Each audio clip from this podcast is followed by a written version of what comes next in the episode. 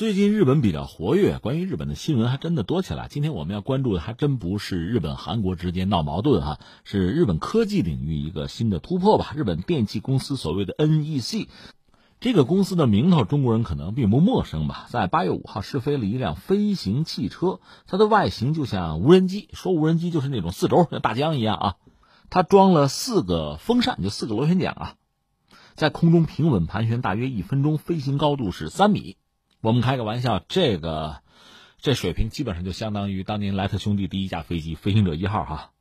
这个事儿是 NEC 在东京市郊的测试场进行的。为了安全起见呢，这个飞行器升降啊是在一个一个大罩子、一个笼子里啊，防止它伤人吧。试飞之前呢，测试人员是再三再四检查飞行器，而且呢。让在场的记者都戴上安全帽。日本人真是仔细啊！一切准备就绪，日啊，测试人员进行了两次简短的试飞的演示吧。日本电气公司就表示说，发展飞行汽车目的基本上是为了实现无人飞行送货。飞行汽车呢，采用的是这个公司在什么太空飞行啊、网络安保啊这一方面的技术。说一个背景，就是日本政府是大力的支持发展飞行汽车这个产业，而且希望是二零三零年能够把人送上去，就载人进行空中飞行。在二零一七年呢，有日本的创业公司搞过飞行汽车，但摔了，就坠毁了。当时支持那个项目就是创业创新呐，当时有八十家日本企业赞助过，但还是摔了。呃，那在日本目前我们讲，因为政府支持是背景吧，是一个导向吧。除了日本电器以外呢，呃，丰田，另外这个电玩公司就是万代啊，叫南梦宫也在搞这个事情。说起来，飞行汽车这个概念最近几年叫做炙手可热吧。美国的那个优步就是网约车巨头吧，它呢曾经推出过一款就是飞行汽车，打算明年试飞演示吧，想二零二三年启动商业飞行。而日本方面确实希望在这个领域吧，成为一个所谓领跑者、领军者。那就这个事儿，我们也扯两句。第一个，我们要说日本这些年还真的有点复苏的意思吧？因为我们讲他和美国打贸易战嘛，失去了十年、二十年、三十年，到现在日本似乎是在很多领域真的是提不起精神来。再加上老龄化这个问题对日本的困扰吧，很麻烦。倒是孙正义，就是软银的孙正义曾经说说日本等到二零五零年就又崛起了，靠什么呢？机器人啊。高度智能啊，替代人力啊，这个倒也是一个美妙的想法哈。能不能成功，我们走着瞧。但是日本这几年确实是开始在某些领域发力下功夫。机器人这个领域，它一直在做。当然，在智能，就是人工智能这个领域，好像现在领军的一说还是中国和美国了。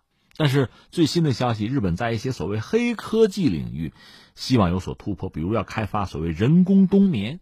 那现在在这个飞行汽车领域，似乎也算是，其实也叫不了拔头筹，但确实是在下大的力气啊，这个给人印象比较深刻。那么日本有没有可能凭借着就高新技术，在今天这个时代呢，又杀回来啊，卷土重来？这个值得我们高度的关注。你看以前在纺织业那个领域，在呃钢铁、在汽车这三个领域，恰恰也是美国打贸易战对它进行。重点打击、精准打击的领域啊，那日本一冒头，就像打地鼠一样，美国拿个锤子给他敲下去。那么在今天这个时代，日本在比如半导体那个领域，本来曾经对美国想形成一个超越，可美国当时呢，一是直接打击，再就是扶植了韩国，日本又被打下去。在今天呢，因为日本借着在半导体领域某些，比如材料啊或者工具啊，就制造工艺这些领域方面的优势呢，对韩国现在进行了精准打击，美国基本上没吭声。这算是一种默许吗？或者之前他们已经达成了某种默契？那日本是不是要借此夺回在半导体领域的某些市场、某些份额？这个我们只能走着瞧。现在说这个话为时尚早。那么在其他一些领域，比如飞行汽车这个领域，日本是不是真的想拔头筹？哎，这个我们真的需要 关注一下。如果成功的话，这可能还真是一个巨大的市场。那下面我得说一个但是，但是就我个人来讲啊，我对飞行汽车是有成见的。啊，两方面说，一方面说人类在这个领域的这个突破其实早就有。你比如说，一九八九年，在八九年的时候，美国波音就有工程师他自己就搞过一个三栖工具吧，在车、船、飞机这三个角色之中，他完成切换可以啊，是一个三个螺旋桨推进的一个设备吧。但是首飞时候也坠毁了，这哥们儿就是研制这个东西烧掉了六百万美元，那是在一九八九年啊。后来一九九一年，也有发明家就是在飞行汽车上，呃，研究五十年之后啊，在一九九一年最后有一个突破，那个东西时速能达到六百公里啊，航程一千五，能装四个人，飞行高度能有九千米，这基本上可以相当于飞机了。我看过那个东西的照片，外形非常科幻，是四个涵道风扇，但最后据说也就是完成个垂直起降而已。你想它多烧油吧？到了二零零五年，还有人搞出荷兰人搞出过这种旋翼机，加上三轮摩托吧，这么一个方案。这三轮摩托上面是带一个螺旋桨，就是旋翼，像直升飞机一样的东西。到二零零九年呢？应该说有真正的飞行汽车降生了，其实就是外形看上是个汽车嘛，插上一对翅膀而已，翅膀多多少少能折叠一下吧。这车现在我查过是在原型状态，也没有量产，官方报价就得二十七点九万美元。顺便说个消息，就是吉利，吉利前一阵不是宝腾、路特斯，这都得花大价钱去买嘛。吉利可能是又收购了那个飞行汽车公司，刚才我们讲就搞出来那个原型报价二十七点九万美元那玩意儿。呃，吉利好像收了，所以你看，将来和日本人竞争的吉利恐怕也得算一个哈。那么这个所谓飞行汽车的发展史吧，我就不多说了，因为这叫挂一漏万。为什么呢？这个东西比较小，很多发明家盯着这个领域都愿意做做尝试。那下面关键说，我为什么不看好它啊？这个东西有几个先天的问题需要解决。一个是什么呢？我理解是安全性。其实最早搞飞行汽车是美国人，为什么呢？他们就是路上堵车堵烦了，说我所谓飞一下。就说我索性飞起来，我飞一下，飞到不堵车的地方，可不可以？如果这个世界上就你一家，你一个人，那这事可以做，但是那也不存在堵车的问题了。如果人多，你也飞，我也飞，你觉得这现实吗？这可能吗？那就需要有空管了，而且飞多高？你看日本这个玩意儿飞三米，如果大家都在三米，你想想，就像一屉包子一样在天上撞，那是什么结果？从三米栽下来和在高速上撞一家伙，那又不一样，那是三维的受伤啊。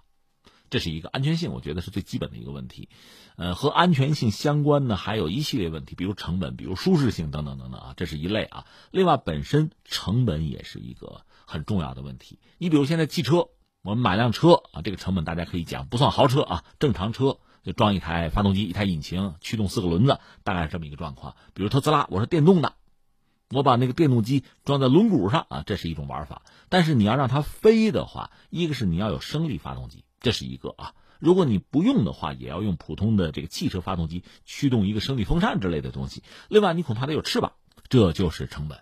由此还带来其他的麻烦。你比如说，真的是这个飞机啊，折叠着一对翅膀在地下行走的话，停车站的这个车位恐怕就要大得多。你比如到我们中国这样的地方，这本身就已经不现实了。你记得特斯拉前一阵在这个李克强总理面前演示的时候，李总理明确就跟这个。马斯克就讲说：“你这车设计有问题，你这个车门啊不适合中国，因为中国停车位小嘛，人多嘛。”就给他讲过，提过这个建议。你更何况折叠对翅膀呢？另外，你不要以为有路有车你能飞就完了，你加入的是一个交通体系啊，你算是一个交通的参与者，对吧？这个路上跑的车，除了你能飞，可能还有别人能飞，还有很多不能飞的车，等等等等。飞的车里边有不同的品牌。有能飞不同的高度，带不同的人或者货物啊，还有的是有人的，有的是没人的，诸如此类的很多。那么这个交通系统你监管起来，就是交警、红绿灯这套系统就不够用了。你必须把这些东西彻底的更新了。那当然得装雷达了，没这玩意儿哪行啊？这才能够让这个车上路。你想，无人驾驶汽车就是没有人，就是在这个等于两维的空间里跑吧。就在路上跑也不用飞，你想对我们人类来说已经是很大的挑战，对这个交管系统已经是很大的挑战了。它还涉及到法律体系的等等等等啊，更何况是三维的。所以说到底呢，嗯，我觉得成本上很可能它不合算，不如发展比如轨道交通啊、公共交通这种方式。那你说飞行汽车难道一点用也没有吗？如果说它就是无人机，它就是送货，特别是在中国，比如说边远地区人少。或者在一些比如说地广人稀的地方，比如新疆，我觉得那倒是可以。不过那就是另一个问题了。你像日本这样一小国，人口密度又大，我觉得推广起来是非常艰难的。顺便说一句，前两天给大家汇报过，我跑到天津嘛，在他那个无人机工厂看到很多工业级的无人机。之前我们聊过，大疆算是商业的，一种消费级的无人机。工业无人机呢，往往是定制的，是特殊的，完成特种工作的。我们还看了这工业无人机的表演吧，比如做测绘的无人机的表演。大多数飞机可以完成垂直起降，那个东西看着不是很大，但是真正飞行的时候气势还是很威猛。多个螺旋桨啊，就能够驱动这个飞机垂直起降，那个气势很足啊。而且它是有警戒线的，人必须离得几米远，否则可能会发生风险。所以为了进行无人机表演呢，你会申请这个空域，而且到了时间呢，这个空域你的使用的权限可就没有了，你该重新申请啊，重新申请，包括航路都是要申请的。像日本这样的地方，因为人很多很密集嘛，你很难想象这种就飞行汽车、什么无人驾驶飞机送货这样的形式能够在。所有的啊，空域大行其道基本上不现实。当然，日本这个飞行汽车呢，也许对，比如像沙特，对这样的国家会有吸引力吧。我们就走着瞧。总而言之吧，这个时代，你看科学技术实际上讲究的是什么呢？是跨界创新，往往是由跨界带来的。而另一方面呢，创新啊，跨界啊，它带来的是一个就类似蝴蝶效应啊，或者多米诺骨牌的效应啊。它会产生一连串的影响，这是有传导的。这个传导还不一定是线性的，它是在一个复杂系统。你比如蝴蝶效应，说到底，它是在一个非线性系统里才发挥作用的，它产生的影响是多维的，那就是一个系统了，是一个生态了。对这一点，我觉得我们要有清醒的认识。